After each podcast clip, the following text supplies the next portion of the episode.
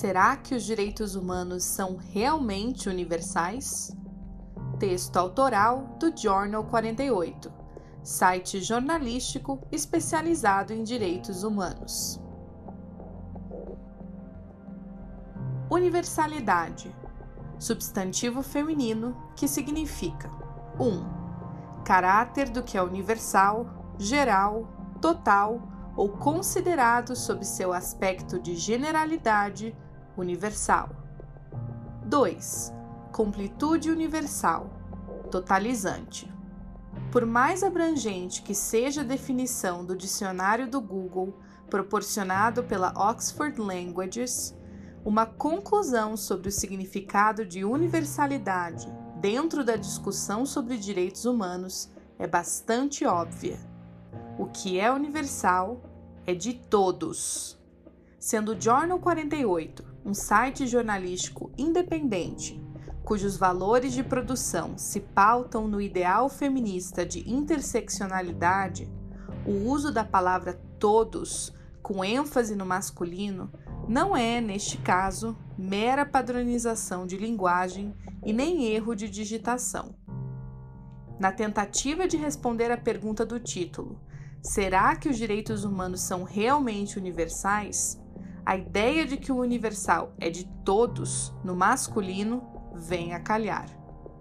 Utopicamente, o gozo dos direitos humanos deveria ser exercido por todas as pessoas, a própria discussão em escala global sobre direitos humanos, oficializada através da Declaração Universal dos Direitos Humanos, é estreitamente vinculada a essa utopia, determinando que a condição de ser humano é a única premissa para o acesso ilimitado a direitos. No entanto, se traduzida para a realidade, a teoria da universalidade resulta na exclusão de características de classe, raça, gênero, sexualidade, origem, dentre outras, como determinantes para a garantia, ou não, de direitos. Kimberly Crenshaw, pioneira na discussão sobre interseccionalidade, em um documento elaborado para o encontro de especialistas em aspectos de discriminação racial relativos ao gênero, em 2002, escreveu que, enquanto as violações de direitos sejam específicas, como por exemplo a violência doméstica, é impossível que a aplicação desses direitos seja garantida da mesma forma a todas as pessoas. Em acordo, no primeiro semestre deste ano, durante o Encontro Internacional Feminista realizado pelo Ministério da Igualdade espanhol, a economista, política e ex-comandante guerrilheira de El Salvador, Lorena Penha, disse que os direitos humanos não podem ser considerados universais porque foram determinados e historicamente interpretados desde uma perspectiva eurocêntrica, branca e patriarcal. Portanto, quando se fala em universalidade como algo que é de todos, vale a reflexão de que o uso do masculino no plural não é mera coincidência.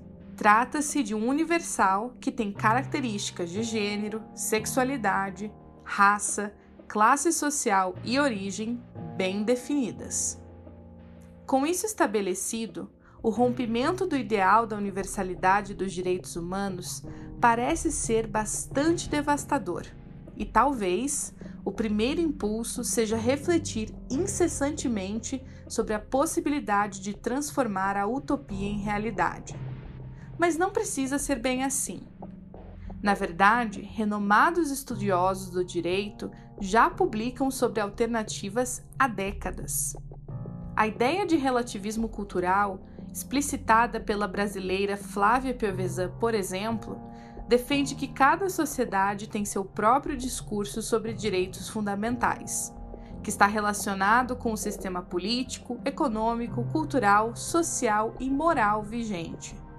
Essa linha de pensamento considera que há uma pluralidade de culturas no mundo que não pode ser negligenciada em prol da universalidade.